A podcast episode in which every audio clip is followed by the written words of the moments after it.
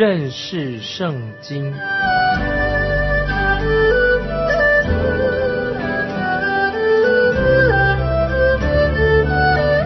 认识上帝的话，把上帝的话带到全世界。本节目是由认识圣经机构和环球广播电台联合制作，欢迎收听。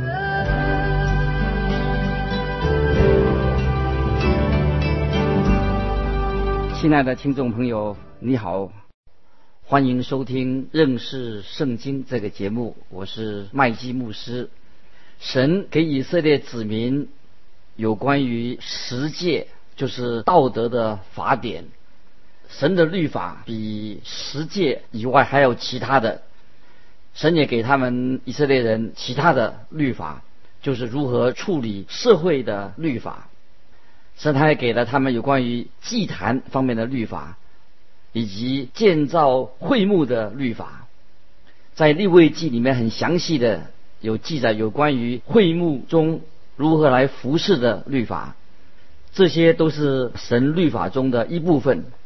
现在我们来看出埃及记第二十章十八十九节：众百姓见雷轰、闪电、脚声，山上冒烟，就都发战，远远地站立，对摩西说：“求你和我们说话，我们必听；不要神和我们说话，恐怕我们死亡。”当以色列人看见。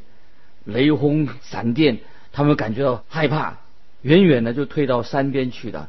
这个时候，我们看二十节，摩西对百姓说：“不要惧怕，因为神降临是要试验你们，叫你们时常敬畏他，不致犯罪。”神赐下了高标准的律法，神的律法是非常完美的，律法是要求完美。如果你想靠着自己来遵守律法得救的话，那你必须要是一个非常完美的人。如果你不完美，你就无法靠着律法来得救。感谢神，在耶稣基督的恩典里面，神的恩典，神可以接纳拯救像你我这样的罪人。神的恩典显示出我们的神是良善的，是非常奇妙的，他爱人的。接着我们看二十一到二十三节，于是百姓远远的站立，摩西就挨近神所在的幽暗之中。耶和华对摩西说：“你要向以色列人这样说：你们自己看见我从天上和你们说话的，你们不可做什么神像与我相配，不可为自己做金银的神像。”这里神为什么要以这样的方式向以色列民显现呢？因为这是很重要的。我认为神要他的百姓牢牢的记住，神是一位又真又活的神。以色列人他们要知道，他们在埃及的时候，从一个拜偶像的环境里面长大的，他们住在埃及的时候拜偶像，到现在他们仍然还是会拜偶像。他们所敬拜的是受造物，而不是创造天地的主。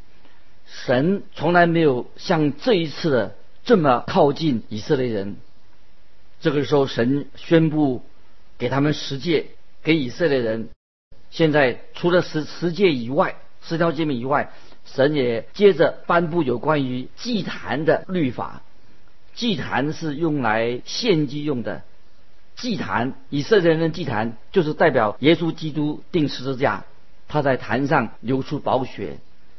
在会幕、帐幕、会幕还没有建立之前，祭坛已经建立好了。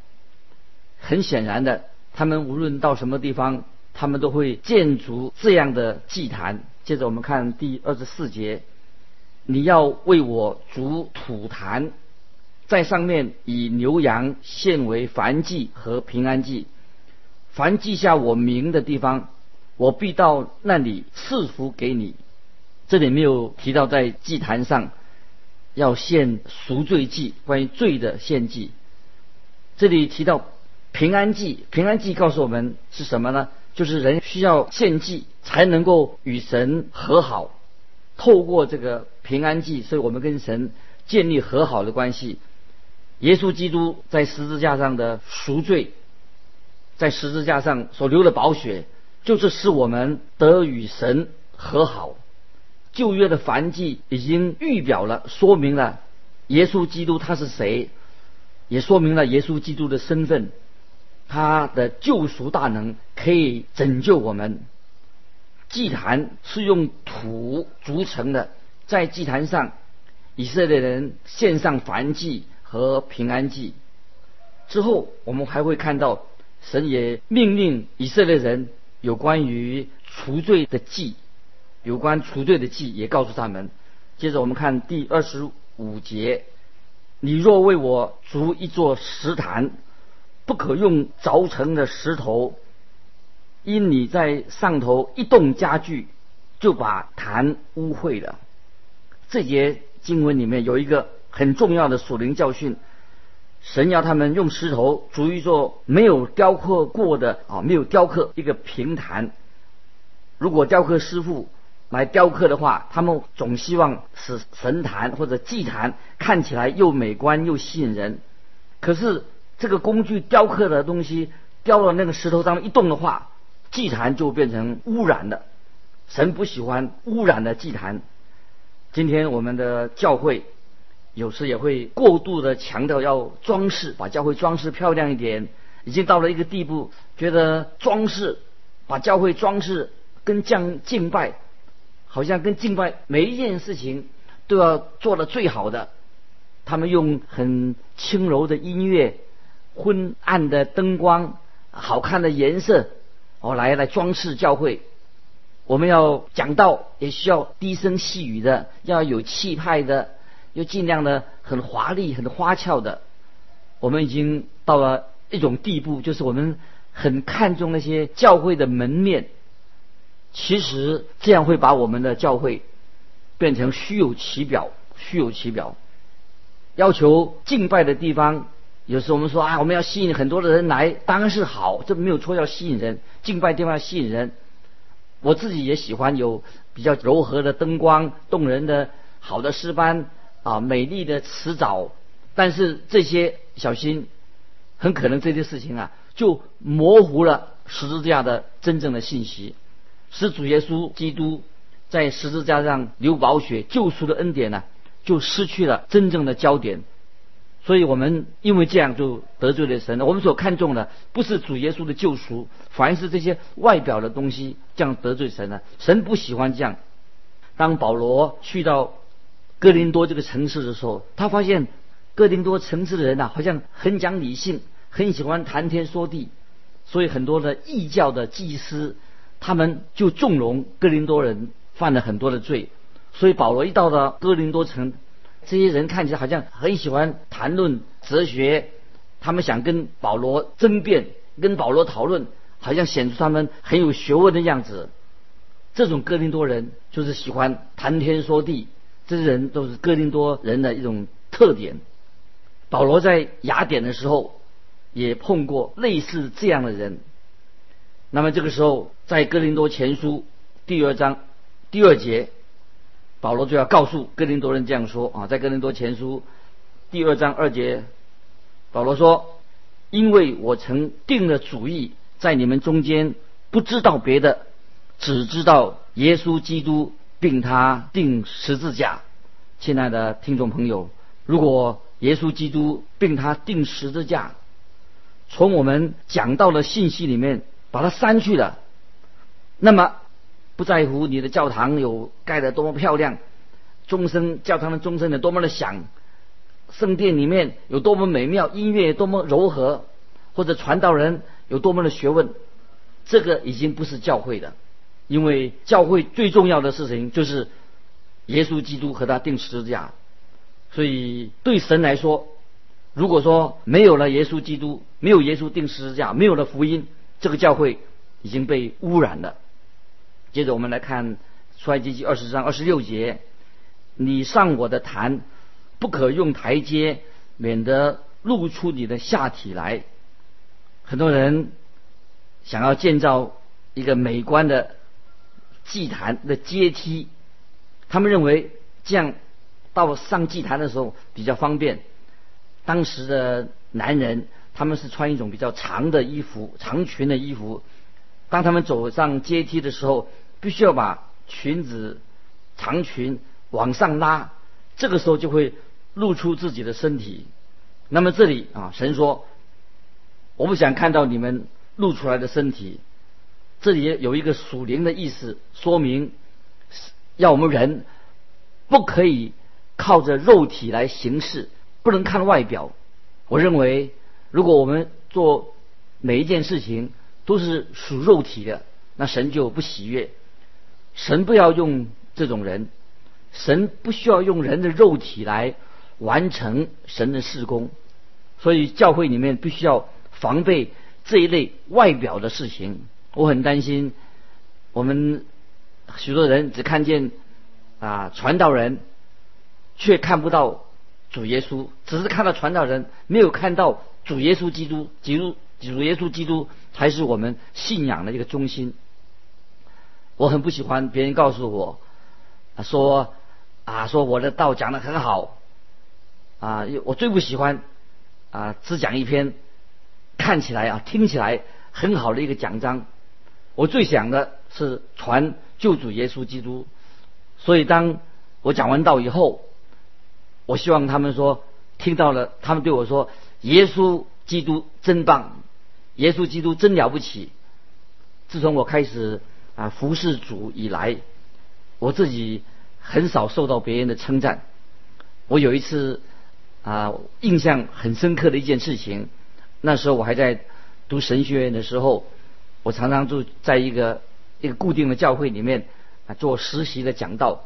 有一天早上，我当我讲完道以后，大家都走了，有一个小孩子他还留下来，他在等我。看起来他好像胆子很小，终于他就呃含着泪水走到我面前，握着我的手，他就这样说：“我不知道耶稣是这么的好。”他还有话想说，可是他。情绪很激动，说不出口，于是他就走出了教堂。我就看着那个小孩子啊离开。这个时候我心里想，我就祷告神说：“神啊，让我就这样的传福音，让人看见耶稣有多么的美好，而不是我在自己，不是我在讲台上在表演。所以无论是教会的讲道、教会的事工、任何的服饰，我们都不要啊靠着肉体去做。”我们所要需要的就是传讲耶稣基督跟他的十字架，让人看见主耶稣的救恩，这个才是教会的重心。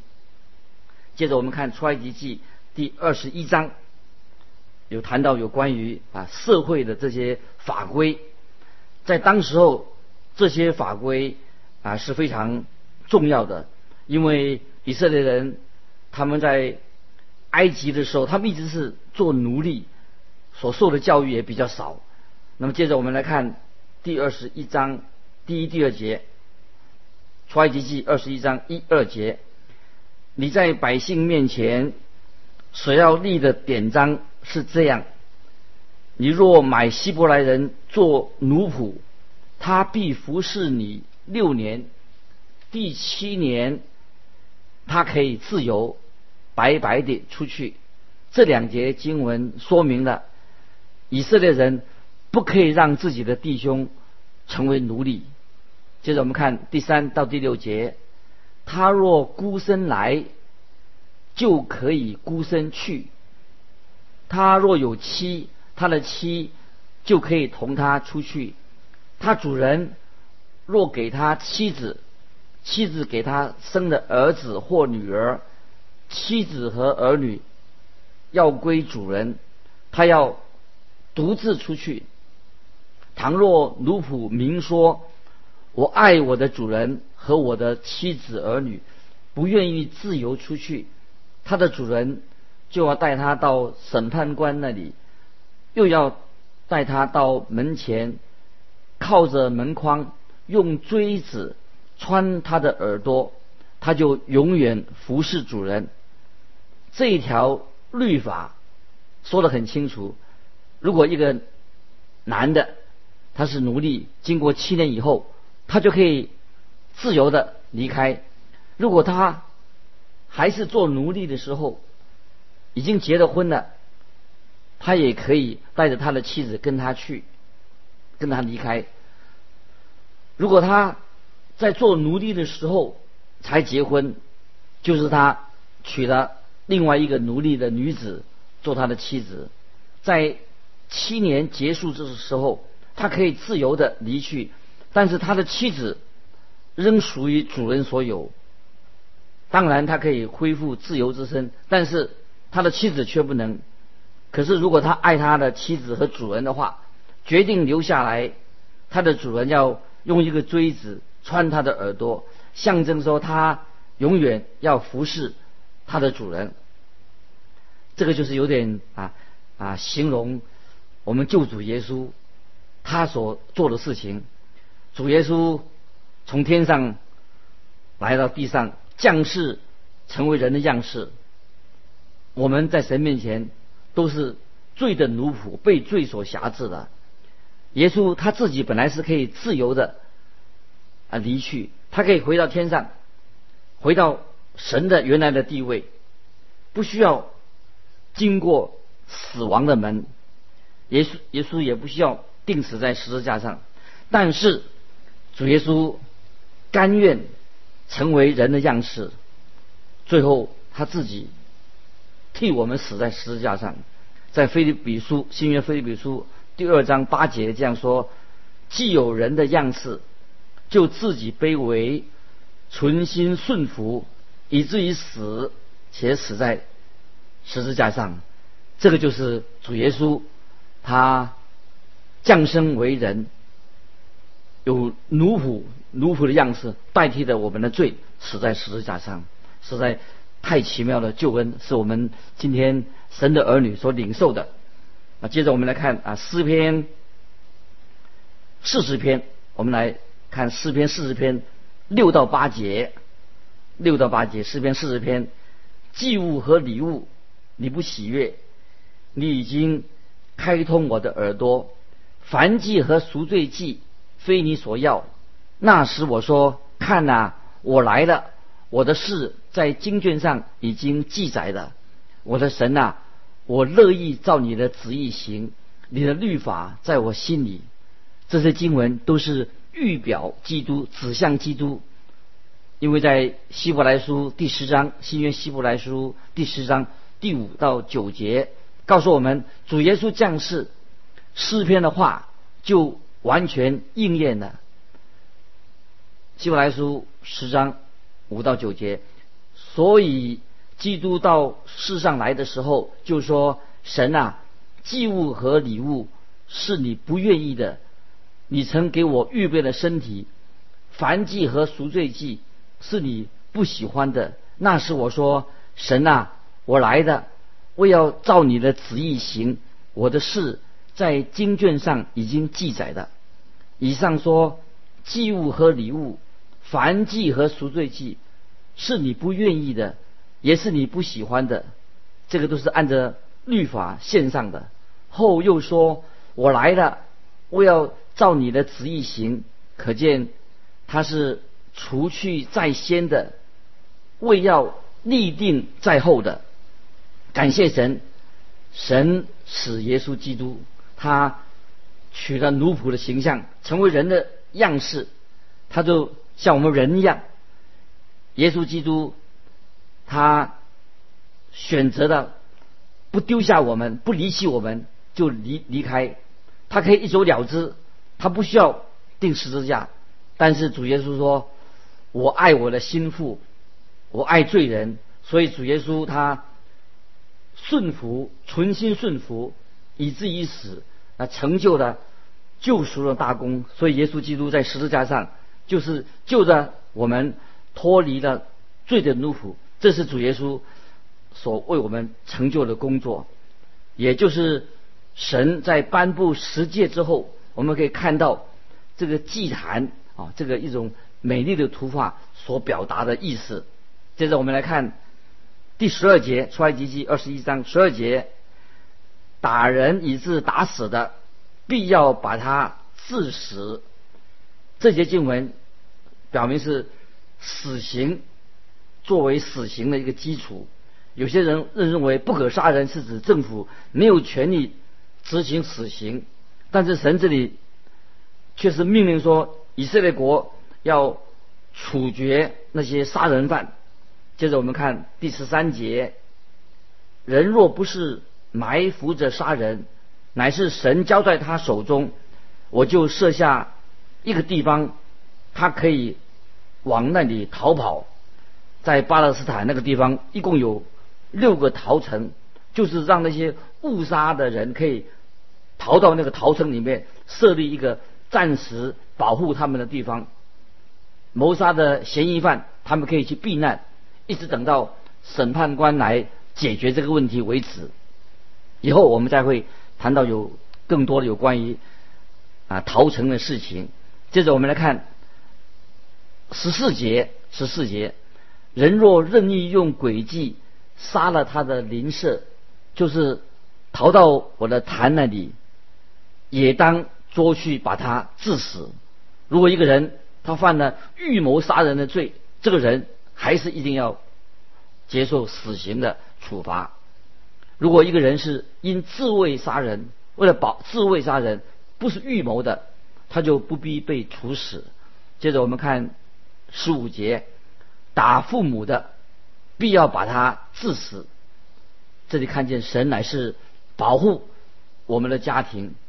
接着我们看十六节，拐带人口，或是把人卖的，或是留在他手里，必要把他致死。神在这里我们看出来，神不喜欢有这种奴隶的制度。神谴责这个奴隶制度，在当时是非常的普遍的。我们看见神啊，确实要他来处理的这项问题。接着我们看十七到十九节，咒骂父母的，必要把他致死。人若彼此相争，这个用石头或是用拳头打那个，尚且不至于死。不过躺卧在床，若再能起来，扶杖而出。那打他的可算无罪，但要将他耽误的功夫用钱赔补，并且将他完全医好。换句说话说，一个伤人的伤害了别人，要负赔偿的责任，用钱来赔偿他啊，他的时间、医药费都要负担。我们看见以上的这些律法，还有其他的。后来我们要所学习到律法，就是要在他们进入应许之地之前，一个文明的国家必须要建立在律法和次序的一个基础上。一个建立一个强大的国家，不能够没有次序、没有律法，不能够无法无天。这是一个很重要的神赐下律法给以色列人的一个重要的。目的就在他们进入应许之地之前啊，让一个文明国家应该有秩序、法律的一个基础。接着我们来看啊，二十四、二十五节啊，这个大概就是应该是算起来就是一个结论啊：以眼还眼，以牙还牙，以手还手，以脚还脚，以弱还弱，以伤还伤。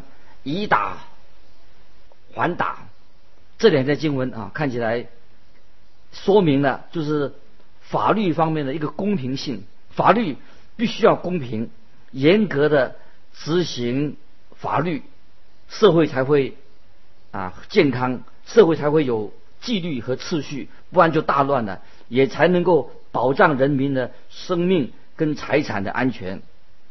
感谢神，我们今天。每一位基督徒啊，我们不是靠着遵守律法来得救，因为靠律法来得救，就是没有人可以得救。我们的神已经为我们预备的救恩的道路，就是借着信靠耶稣基督，我们可以在神面前成为一个蒙恩得救的人。